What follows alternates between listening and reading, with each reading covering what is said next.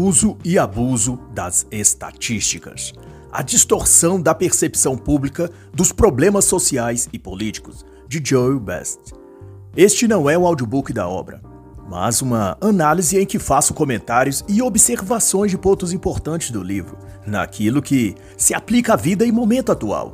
Pode conter ilações, comparações ou exemplificações para com a política do dia, cultura ou eventos atuais. Esta é uma tradução minha da versão espanhol do livro e pode conter pequenas incorreções, mas que não comprometem o entendimento da obra no seu todo. O autor cunhou a frase: Uma falsa estatística é mais difícil de matar do que o vampiro. Ele é americano, mestrado e doutorado em sociologia e também mestrado em história. É professor, pesquisador e escritor premiado. Sua temática nos livros que escreveu são do campo da crítica e análise dos problemas sociais e políticos a partir dos dados estatísticos, meta-análises e de como essas informações afetam a cultura, o comportamento e a produção de narrativas políticas. Pois assim, as estatísticas, nos tempos recentes, deixou a simples condição de ciência matemática, com todo o mérito devido a isso, para penetrar também todos os campos ditos de humanidades, a bioética, a filosofia, o direito, a psicologia e até o jornalismo. Mas ao contrário disso ser algum tipo de avanço ou evolução, mas tem sido um caso de bênção ou maldição, do tipo que eleva ou derruba a pessoa. E isso porque, aquém do rigor, qual deva ser tratado a ciência estatística, ela tem sofrido um aparelhamento ideológico e sido sequestrado para atuar como feitiço mental para manipular pessoas e induzir comportamentos. Assim, nesse caso, dados estatísticos têm sido feitos e elaborados sem a prudência requerida de uma ciência bem realizada. Ride então Gráficos e planilhas são montados não para exemplificar um fato da realidade, numericamente, mas como uma desculpa para a tomada de decisões políticas, imposição de regras, aprovação de leis e, mais do que tudo, para manipular a percepção pública. Que pode variar e ser aplicado em tudo, desde a induzir o consumo de um produto até modelar as crenças de uma pessoa afetar sua cosmovisão e influenciar uma decisão eleitoral, por exemplo. As estatísticas é a varinha mágica nas mãos dos bruxos sociais, o chapéu do mago, de onde se tira a ilusão perfeita e sob medida para decantar erros e mentiras sobre o público e fazê-los pensar e sentir como o mago quer. E a imprensa é o verdadeiro bruxo, o mago ou feiticeiro que usa e abusa desse encantamento que as estatísticas podem produzir. Quem nunca viu, por exemplo, alguma reportagem ou matéria jornalística afirmando que fumar mata uma a cada cinco pessoas a cada ano? Ou como o exemplo que o autor cita, 40% dos homens têm chances de se ferir gravemente tentando fechar um sutiã por não saberem como fazê-lo. Boa parte dos erros que se comete a lidar com estatísticas, diz o autor, é partir do pressuposto de que as estatísticas são fatos. São, portanto, como pequenas verdades que vêm à tona. Afinal, estatísticas são números, e números são, por si, evidências de que a quantidade de uma coisa foi contada. Por isso não pode errar. E a comparação que Joel faz para explicar é que os números formam as estatísticas de uma coisa qualquer. Eles são como pedras preciosas.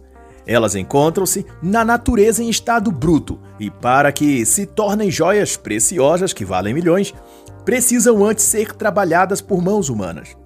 Passar por vários processos, serem lapidadas e só então estarão prontas em sua forma final e aptas para serem apresentadas ao público. Os números que somam uma quantidade que geram uma informação estatística funcionam desse mesmo princípio. Eles são dados brutos coletados na natureza, que é o meio de onde a pesquisa brotou. Uma cidade ou a população de uma região, uma categoria de profissionais específica, uma empresa, um determinado produto, os dados dali extraídos não saem diretamente para o público. Eles também passam por um processo de transformação que gerará ao final a avaliação estatística concreta. E nesse procedimento, desde a primeira à última etapa, conceitua Joe Best, as pessoas envolvidas é que escolhem o que contar, como contar, quais resultados compartilhar e quais palavras usar para descrever e interpretar esses números. Isso significa que quem contou o que e o que os motivou a fazer esse cálculo e como o fizeram vai influenciar na forma final de como o trabalho estatístico será montado e divulgado. Todas as estatísticas são produto de uma construção social, afirma o autor, e para ele o fato de não entendermos isso, porque não é ensinado isso na escola, faz com que tendamos a construir uma fé cega nos números e a devotar então profunda reverência quando números são apresentados em forma de barras, círculos, fatiados ou setas subindo ou descendo entre margens numeradas percentualmente. A forma solene comum olhamos os quadros ou demonstragens estatísticas revela o quanto tudo o que sabemos sobre essa ciência da probabilidade pode estar equivocado. E na explicação de Joy, os números surgem e possuem sentido somente em aspectos da vida real. De certo que todas as estatísticas são o produto das escolhas e compromissos das pessoas que moldam, limitam e distorcem o resultado. Isso dito de maneira direta significa que as estatísticas podem ser intencionalmente tendenciosas, projetadas para enganar. Por isso, segundo o autor, não devemos deixar de manter um padrão crítico diante de estatísticas e, concomitante à leitura ou reflexão sobre um informe estatístico, buscar saber sobre o processo em que aquelas informações e dados foram produzidos. E o autor vai questionar então, em tom retórico, por que as estatísticas são tão evocadas nos debates sobre problemas e políticas sociais? E ele oferece a explicação de que um gráfico ou imagem estatística projeta no imaginário das pessoas um poderoso gatilho mental, que sempre que se falar naquele assunto, ela lembrará do que foi informado naqueles dados. Embora não se lembrará dos números quantitativamente, ela tenderá a saber se a informação era boa ou ruim para ela se significava que aquilo informado estava aumentando ou diminuindo, e principalmente se aquilo terá gerado algum tipo de sentimento nela. E essa sensação de desconforto ou de aprovação é que será a matéria-prima que os produtores e divulgadores de estatísticas esperam poder manipular a seu favor. E tanto é assim que, ajudado pela mídia, os gráficos e exposições de pesquisas estatísticas costumam ganhar uma entonação dramática, ou até teatral muitas vezes, dando mostras de que aquilo exibido na tela com números, percentuais e barras coloridas não é puramente um modelo matemático para expor um dado da realidade. Para o noticiário, aquele é o quadro explicitativo de um problema generalizado e que cabe às pessoas tomar alguma medida em relação ao fato apresentado. Isso gera uma comoção pública e vai desencadeando reações que, em dado momento, irromperá no contexto da prática social. No cômputo geral, as ações e atitudes das pessoas acabam sendo uma resposta não da informação ou do problema em si, mas da cobertura jornalística feita, e esta só obteve sucesso devido aos efeitos que a apresentação de informações estatísticas causaram nelas. Uma planilha ou imagem estatística bem elaborada e apresentada com a postura de voz correta pode penetrar tão profundamente no cérebro de um indivíduo que provocará quaisquer emoções que se pretenda: raiva, pesar, alegria, medo. Um exemplo notório que eu mesmo trago aqui foi o lendário documentário Uma Verdade Conveniente de Al Gore lançado pelos idos de 2006, sobre a tal ameaça climática que à época chamavam de aquecimento global. O filme Apresentação de Al Gore sintonizou tão bem os gráficos e dados estatísticos com as imagens de desmatamentos e problemas ambientais, com também a voz e músicas de fundo, que eu mesmo presenciei na escola quando o vídeo foi mostrado para alunos, pessoas se derramando em lágrimas, outras decididas a amar os animais e odiar os seres humanos. Sem contar, é claro, o quanto de recursos financeiros conseguiu se obter com doações e engajamento para a causa do meio ambiente. Só no cinema o filme arrecadou quase 50 vezes o que gastou com a produção. Um sucesso. Mentiroso, mas um sucesso. e nada teria provocado um efeito tão marcante como o uso estratégico de estatísticas. O foco, portanto, que é dado à amostragem percentual, da qual se está apresentando os dados, vão forjar uma opinião pública favorável ou reprovativa àquilo. E esse sentimento gerado no público irá se traduzir em políticas sociais, medidas governamentais e todo tipo de condução pública e política. O poder da estatística, então, não está na informação racional que ela traga, mas no estado emocional que ela provoca. E não obstante, modelos percentuais exibem números, mas fornecem muitas vezes fábulas ao invés de informações precisas. E como exemplo, o autor cita o caso passado em 2002, quando do sequestro de uma criança no seu quarto sem que deixasse rastro. Houve repercussão mundial e o crime terrível ficou sem solução. Seguiu-se a esse drama que os noticiários estenderam o assunto por semanas e, em dado momento, passou a exibir cálculos estatísticos mostrando, com números e probabilidades, que havia uma epidemia de sequestros no país. Numa dessas apresentações, chegou-se a falar em 2 milhões de crianças sequestradas por estranhos.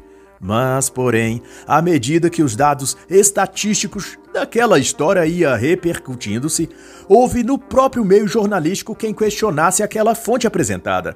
E pondo-se a investigar, descobriram que, na realidade, os percentuais estatísticos sobre sequestro e rapto de crianças davam conta de uma diminuição e não de um aumento, e que a afirmação de que havia uma epidemia não tinha qualquer base verídica.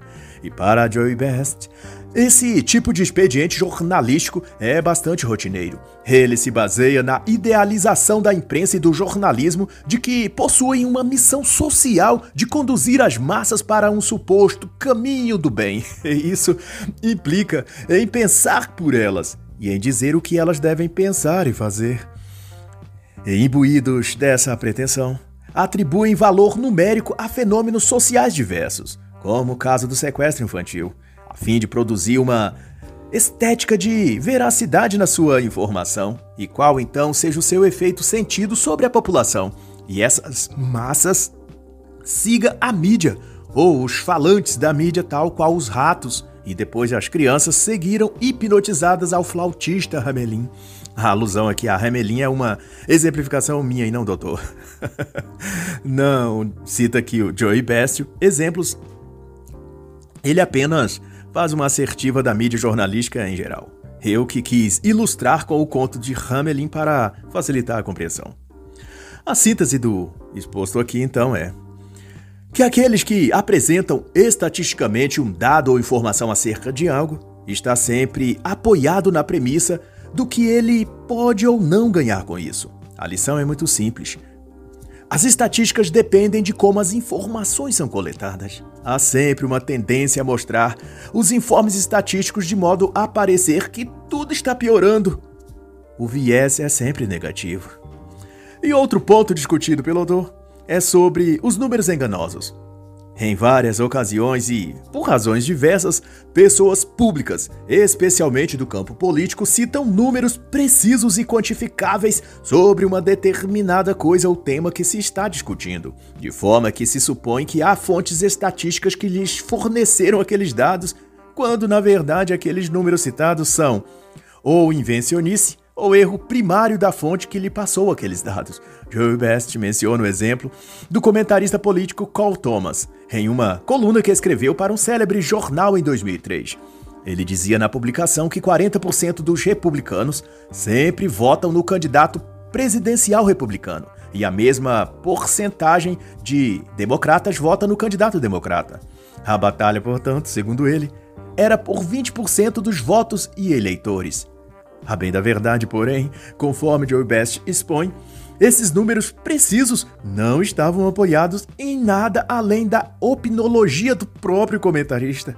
Os números apresentados de forma direta e concisa, 20%, 31,2%, 5 milhões 900 mil pessoas, essa aparente precisão estatística conduz os espectadores ou os leitores de um artigo ou jornal à crença de que aquela informação está embasada em uma pesquisa sólida e robusta, pois afinal os números não mentem.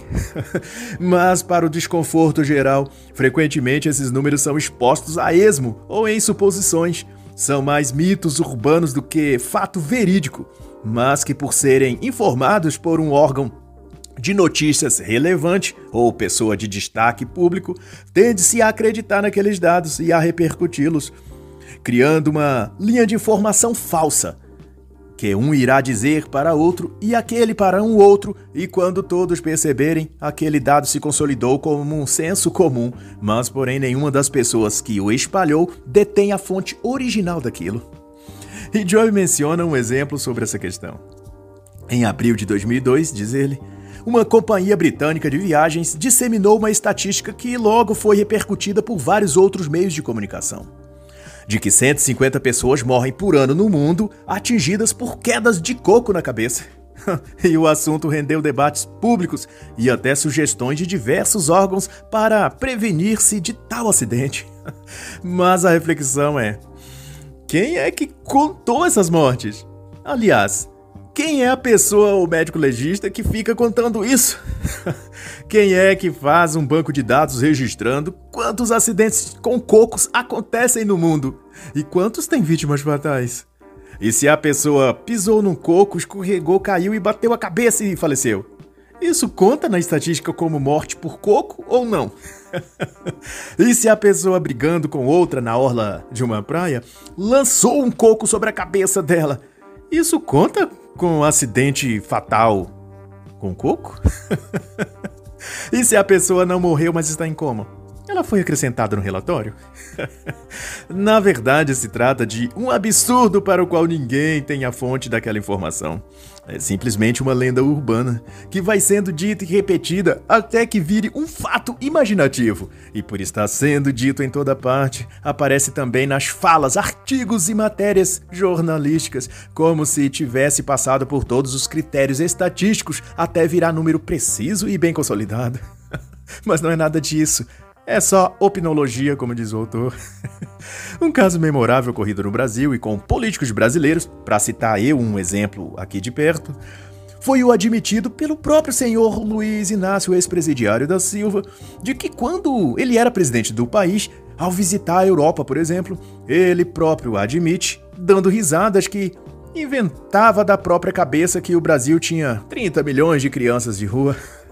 o dado era inverossímil, ele mesmo sabia. Mas era repercutido em toda a Europa como se fosse um fato verídico, uma estatística real, e somado ao fato de que a imprensa mundial estava hipnotizada pelo ladrão, não verificaram as fontes, apenas acreditaram. E como macaco velho não aprende truque novo, como diz o ditado, o jeito é repetir os velhos truques mesmo, ou as velhas mentiras. E em 2022, agora candidato a presidente da República, depois de passar férias forçadas numa unidade da Polícia Federal, ele lançou sua versão atualizada dessa mesma mentira.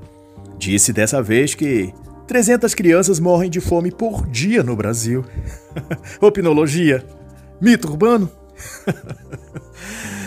Parabéns! Muito disso também ocorre em decurso da tentativa de simplificar e popularizar ideias complexas, buscando traduzi-las numa linguagem formato simplificado demais, o que gera distorções e más interpretações.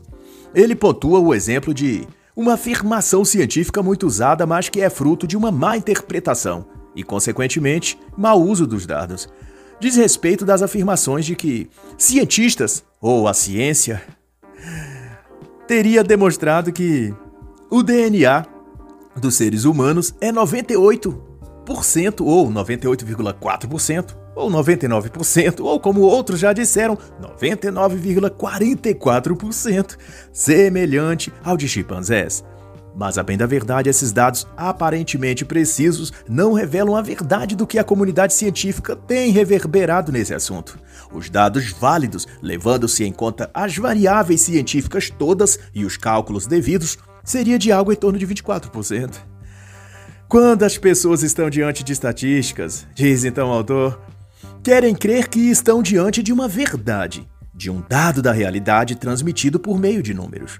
E sendo os números matemáticos uma ciência exata, eles supõem que toda aquela informação é definitivamente verídica. Mas o que ignoram, conclui então o autor, é que, da mesma maneira que existem estatísticas boas, também existem as ruins. Os números podem ser exatos, mas podem ser lidos de diversas maneiras.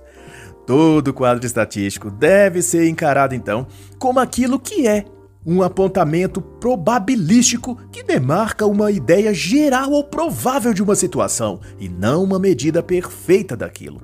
O próprio modelo de cálculo estatístico utilizado para uma pesquisa pode dar margem para diferentes pontos de vista e até antagônicos entre si, todos, por exemplo, partindo de uma mesma fonte de informação. Nesse ponto, Joe Best trata a seguinte exemplificação. Se numa fábrica com 90 trabalhadores ganhando 40 mil dólares ao ano, 9 funcionários ganhando 80 mil ao ano e um, o gerente geral, que ganha 6 milhões, se o pesquisador usar a média comum para calcular a renda média dessa empresa, chegará ao resultado de 103.200 dólares anuais para cada trabalhador. Mas se o mesmo pesquisador usar o cálculo da mediana, obterá cujo cálculo é diferente, ao valor de 40 mil dólares ao ano por funcionário. Valores diferentes no resultado, mas ambos advindo da mesma base de dados. E qual será usada? Aí vai depender de quem encomendou a pesquisa. Simples assim. Se o objetivo deste for demonstrar que a fábrica é um ótimo lugar para trabalhar em termos de renda e que oferece chances convidativas ou acima dos demais concorrentes para seus trabalhadores, etc. Se o objetivo for favorecer a empresa, a média comum ou média aritmética será escolhida para embasar suas pretensões. Mas, contudo, se o objetivo for de um oponente ao dono da fábrica e pretender usar o dado estatístico contra ele, poderá escolher então a mediana, para que o cálculo enxugue os valores salariais e estatisticamente desfavoreça a fábrica no geral. Há padrões, cálculos e uma série de tratativas distintas que podem dar resultados também distintos quando se trata de estatística, todas podem partir dos mesmos bancos de dados e pesquisas que podem ser autênticas e reais e mesmo assim favorecer lados e versões opostos, conforme o que se pretenda àqueles que pagaram pelo estudo ou pesquisa. No exemplo mostrado pelo autor, usar a média destacaria a considerável renda gerada pela fábrica, enquanto que preferir a mediana enfatizaria o baixo salário. O que fica em reflexão aqui é se conhecêssemos essas nuances das estatísticas, será que mudaríamos nossas impressões sobre determinadas coisas? Outra questão, mencionada pelo autor, é quanto ao recorte percentual normalmente muito baixo, mas que, noticiado da maneira certa, pode parecer alarmante ou parecer representar uma tendência majoritária. Joe Best menciona exemplos de pesquisas quanto ao uso de álcool ou dependência química. Se a pesquisa diz que 40% de indivíduos numa certa faixa etária consomem álcool excessivamente, à primeira vista dá a parecer que se trata de uma parcela considerável de pessoas. Isso poderia servir de base para que se cobrasse da administração pública, ou de certos políticos, por exemplo, medidas específicas ou gerais para sanar o problema. Opositores desse político poderiam atingi-lo com o uso desses dados. Verbas poderiam ser reivindicadas, ONGs ou grupos ativistas criados, tudo com base apenas nessa informação estatística. Mas leve-se em conta agora avaliar os detalhes da pesquisa. Suponha-se que ela teria sido feita com uma amostra de 100 pessoas no universo ou numa região, melhor dizendo, de 100 mil pessoas naquela faixa etária que há naquela cidade ou naquele lugar. Significaria que 40% era relativo apenas aos 100 que a pesquisa avaliou, mas no cômputo geral, isto é, nas milhares de pessoas que atendem o critério etário da pesquisa, Aquele percentual não significa nada, e a amostra de apenas 100 pessoas no espectro de 100 mil são insignificantes 0,1%. Imprudente seria levar isso a sério. Mas, no bem da verdade, Embora este seja um caso figurado, muito do que se vê em termos de pesquisa estatística são feitas assim, sem um respaldo sério e criterioso, mas com muitas vezes a intenção não é saber a realidade, mas induzir sentimentos elas servem para esse fim. Ainda no exemplo citado, 40% de 100 pessoas, da forma como veiculado, pode parecer 40% de 100 mil pessoas, o que demandaria providências diferentes do que se fosse revelado o fato verdadeiro. Quando se trata de estatísticas, palavras e números podem não ser tão claros como parece e nem tão lógicos ou racionais quanto sugerem. Isso posto, dizer que as estatísticas podem ser enganosas é afirmar o óbvio, mas há algo que também merece ser destacado. Que as estatísticas seguem um critério semelhante à mídia de noticiários, ou de tender a mostrar mais coisas ruins do que boas, assim como a cobertura jornalística, os gráficos e ilustrações em barras, colunas ou em formato de pizza, tendem a assustar e causar sentimentos negativos nas pessoas, deixá-los preocupados, ansiosos, com medo e, por consequência, doentes e vulneráveis psicologicamente. Assim, cabe refletirmos qual o sentido ou a quem interessa deixar a população assim, com a mente permanentemente em estado de fragilidade e desordem psíquica. E ao considerarmos então essas premissas, talvez tenhamos outro olhar sobre as pesquisas e aquilo que chamam de dados estatísticos. Pode ser que estejam não apenas produzindo amostragens científicas da realidade, mas desenvolvendo uma forma de engenharia social pela manipulação dos números. E o autor observa que o repertório dos elementos estatísticos primam quase sempre a apontar os mesmos elementos. Um problema generalizado que tem consequências graves os afetados são das camadas ditas vulneráveis ou minoritárias e é necessário ações drásticas e rápidas. E não por acaso isso está em sincronia com todo o noticiário negativista da imprensa, que só possui em seu vocabulário um conjunto limitado de expressões, já que os repetem seja qual for o tema, pauta ou assunto noticiado. Vulnerável, pessoa, classe ou grupo em situação de risco, à margem da sociedade, discriminados, crise institucional, ameaça democrática, risco social, pânico, atentado, miserabilidade, enfim. São terminologias macabras que projetam um ambiente ruim no presente e ainda pior no futuro. A não ser, é claro, que se tomem as medidas e precauções que eles sugerem. A ideia geral é fazer com que os dados das estatísticas pareçam determinar que aquilo de ruim que ele está mostrando afetará você a qualquer momento. E que para você fugir desse iminente sofrimento e dor, terá de acatar certas diretrizes, certos regulamentos, certas medidas especiais obrigatórias. Ai ai, parece até um filme que já assistimos um tempo desse atrás. O medo das coisas piorarem, diz então o autor, torna as alegações de quem promove esses dados mais convincentes e, portanto, mais poderosas em influenciar o público.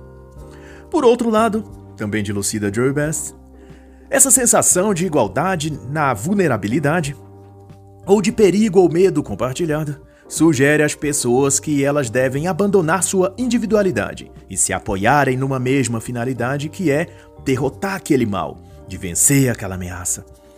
Se houver uma crise vindoura ou já presente, que ponha em perigo a todos igualmente, é mais fácil convencê-las a agir como uma nada, como um rebanho, tomando decisões iguais e reagindo iguais, ou quem sabe até pensando iguais uns aos outros. A arte da persuasão moderna, conclui o autor, perspassa pela demonstração de estatísticas de dados. E por fim, se fôssemos levar às últimas instâncias tudo que as estatísticas já projetaram, concluiríamos que o mundo já teria acabado há uns dois séculos atrás, no mínimo. Repare que todas as divulgações que a mídia faz, pautada nas tais estatísticas, estudos e pesquisas, têm sempre uma conotação assustadora e trágica. Assim foi com o alegado esfriamento global de décadas atrás, depois com o aquecimento global em seguida, com as mudanças climáticas, riscos de tsunamis, de impactos de meteoros na Terra, de explosão solar, invasão alien, epidemia de ebola, HIV e mais recentemente de SARS-CoV-2. Tudo ganha uma dimensão ameaçadora e que põe em risco a civilização humana. No que diz respeito ao mundo dos relatórios estatísticos, as probabilidades viraram possibilidades. Depois, eventualidades, logo então, efetividade. E por fim, realidade. É o que nos diz o autor. E desse ponto em diante, o fenômeno passa a ser tratado como fato concreto e inquestionável. Um dogma que sequer pode mais ser discutido, apenas aceito e internalizado na alma e coração. E desse momento, todos os sentimentos e sensações que as pessoas terão em relação àquilo será como se o fato estivesse realmente acontecendo, embora muito pouco possa ter mudado em suas vidas na prática, desde aquele dado foi então informado. A mudança, seja climática ou o que quer que ela passou a acreditar que existe, não ocorre no mundo real ao seu redor, mas no mundo mental em seu interior. Assim que o rotineiro ou comum e o espetacular ou terrível é só as pontas inicial e final de um gráfico estatístico em setas. Ambos são apenas imagens demarcadas por números, datas ou percentuais, e que ocorre a partir disso é da conta da interpretação de quem apresenta a estatística. Hum. Quero um exemplo disso? De como a maneira de apresentar uma estatística pode moldar a visão das pessoas em relação àquilo? Pois bem, Suponha que a cada 10 mil pessoas, 5 têm probabilidade de contrair determinada doença. Segundo a amostragem, se essas pessoas, os 10 mil, consumirem determinado tipo de refrigerante, esse risco ou probabilidade aumenta em 20%. Em termos práticos, 20% de 5 é 1. Então, um aumento de 20% é igual a 5 mais 1, ou seja, 6. O que quer dizer que se entre os 10 mil ninguém beber o tal refrigerante, a probabilidade da doença é atingir 5 pessoas. E se essas 10 mil consumirem o refrigerante, a probabilidade é de que 6 pessoas tenham a doença, ao invés de apenas 5. Observando assim os números, um e outro não parecem capazes de causar qualquer impacto no público. Mas imagine que essa explicação não seja fornecida ao público e apenas lhe é dito que o fator de risco para quem consome aquele refrigerante é 20% maior do que quem não o consome. Isso provavelmente fará as pessoas pensarem sobre seu hábito de beber aquele refrigerante. E para além disso, o autor traz à tona também algo que ele chama de fragilidade da acreditação que se refere ao grau de confiança que é dado pela opinião pública às instituições que geram as estatísticas. No dizer de Joey Best, muitas vezes o jogo de interesses nesse meio é tanto que a empresa que publica o estudo ou pesquisa estatística é credenciada ou considerada boa não pelos resultados fidedignos que apresenta, mas pela publicidade que o veículo de imprensa dá aos seus estudos. Ou seja, se uma informação estatística é transmitida num grande noticiário de rádio, internet ou TV, ela automaticamente ganha a confiança pública, sem ninguém verificar seus métodos de pesquisa e coleta de dados. Isso porque, no imaginário popular, acredita-se que, se aquela grande emissora divulgou a pesquisa, é porque ela mesma tomou as providências de verificar a exatidão daqueles dados.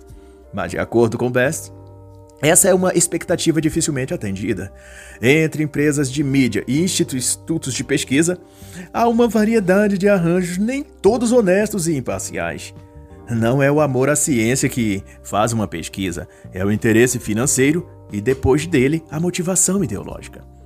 E por causa disso, então, sugere o autor que a pergunta a ser feita diante de números estatísticos não é se aquela informação é verdadeira, mas como aquele resultado foi alcançado.